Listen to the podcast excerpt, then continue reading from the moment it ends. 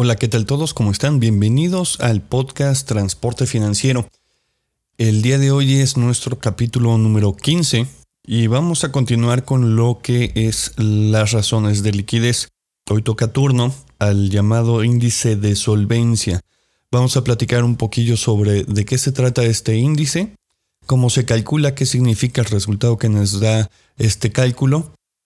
Pero antes de comenzar y como siempre, los invito a que se suscriban para que baje de manera automática esta información a sus dispositivos, que compartan esta información, que compartan este podcast con la persona o las personas que ustedes creen que puede ser de utilidad para ellos. También los invito a que me sigan en los diferentes medios de contacto que tenemos, que es por correo electrónico, transportefinanciero.hotmail.com. También me pueden encontrar en Instagram como Transporte Financiero, en Twitter también, igual, bajo el mismo nombre, Transporte Financiero. Solo cambiamos en Facebook. En Facebook me pueden encontrar como Renta de Camiones. Todas las semanas estamos publicando, eh, no les voy a decir que, uh, qué bruto, qué bárbaro, cómo publicamos, pero por lo menos una vez por semana sí publicamos algún tipo de consejo, algún tipo de tip eh, que puede ser de su ayuda. Por favor, suscríbanse también por ahí, eh, eh, ya sea en Instagram, en Twitter, en Facebook, para que les lleguen notificaciones tan pronto yo publique algo. Cuando se publique algo, creo que es información importante. Son algunos tips que les pueden ayudar a todos ustedes. Pues bueno, muchísimas gracias y vamos de una vez con nuestro intro.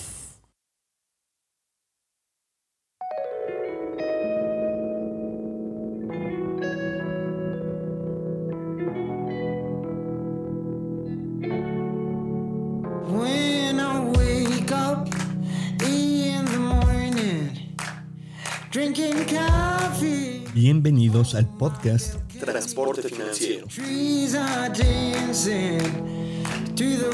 donde hablaremos sobre finanzas pero enfocado al transporte. Actualmente, tener el mejor camión o tracto camión ya no es suficiente para mantenerte como una empresa sana dentro de este sector. Ahora tienes que entender mejor cómo invertir el dinero en tu negocio. Es por eso que te invito a que te suscribas y me dejes explicarte cada semana algunos de los temas financieros que estoy seguro te van a ayudar a que tu empresa recorra más kilómetros. Así que encendamos el motor y empecemos.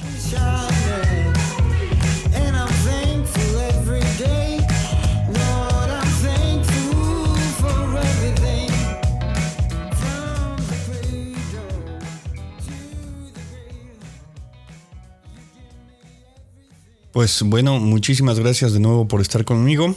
Vamos a platicar, como les comenté, de el índice de solvencia.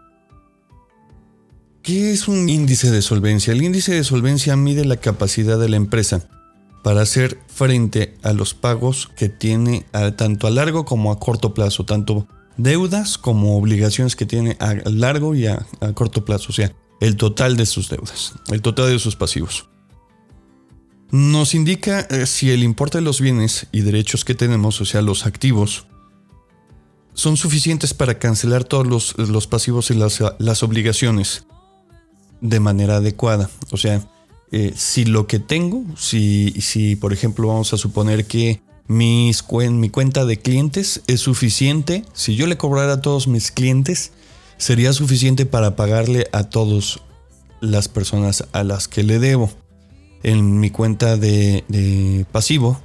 Tengo una cuenta así como en activo tengo mis clientes. En mi pasivo tengo a mis proveedores. Entonces, ese es un ejemplo muy claro de cuál sería el índice de solvencia, pero a nivel de una cuenta, ¿no?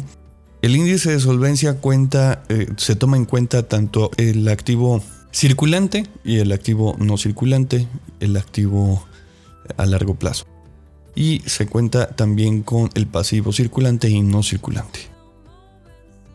No debemos de confundir el índice de solvencia y la liquidez. La liquidez es el, caso que vimos en el capítulo anterior. Estamos hablando sobre el capital neto de trabajo, donde nos referimos única y exclusivamente a, las, a los derechos y las obligaciones a corto plazo. Es menor a 12 meses ese corto plazo. Ahora una empresa puede ser solvente y no tener liquidez, ya que la mayor parte de su activo se encuentra en el activo fijo, no en el activo circulante.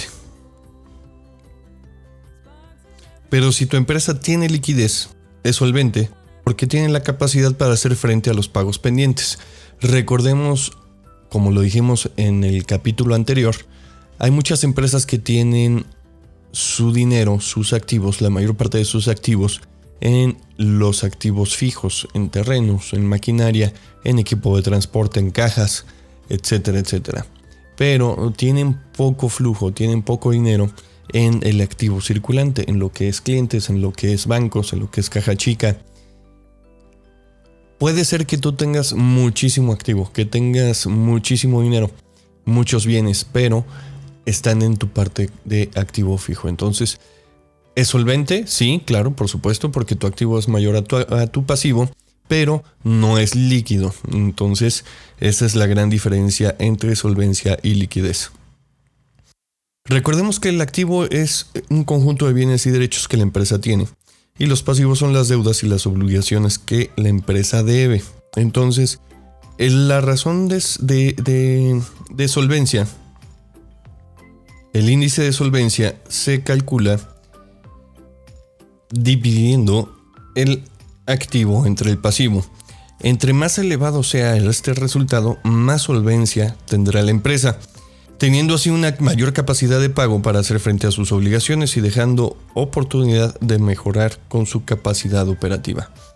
Mientras que la liquidez suele expresar la capacidad de la empresa para hacer frente a las obligaciones financieras a corto plazo, la solvencia financiera mide su habilidad para satisfacer sus operaciones a un plazo más largo. Este índice nos indica cuántos pesos tiene la empresa entre bienes y derechos por cada peso que tiene de deuda. Es decir, si el resultado de dividir el activo entre el pasivo es 2, quiere decir que la entidad cuenta en su activo con 2 pesos por cada peso que debe. El significado de este resultado dependerá también de las características de la empresa y del sector al que pertenece. Pero como guía, como guía, como guía general, los valores y su significado que tomamos más en cuenta son, si este índice es menor a 1, quiere decir que la empresa debe más de lo que tienen activos, entonces en pocas palabras está en quiebra. Si es menor a 1.5, quiere decir que la situación es delicada porque eh, el peso que debe es el peso que tiene. Entonces realmente no está operando bien porque no está generando un plus. Eh, está trabajando vía, eh, vía crédito únicamente. Si es igual a 1.5 quiere decir que está equilibrado, que por cada peso que debe tiene 1.5 pesos, tiene un sobrante de 0.5 pesos, resultado de su operación como un activo. Y por último, si es mayor a 1.5, quiere decir que tienes activos que no te están produciendo. Que tienes activos que no están generando, puede ser eh, algún tractocamión, puede ser alguna caja, puede ser algo que tengas por ahí que no te está produciendo. El índice de solvencia es de los más importantes, puesto que te indica si tienes problemas financieros. Es fácil de calcular, fácil de analizar y puedes incluirlo en tu modelo financiero para llevar el control de tu plan de negocios. Entonces, ¿qué es lo importante de este, esta razón de solvencia? Pues bueno, te va a indicar qué tan productivo eres con el total de tus activos.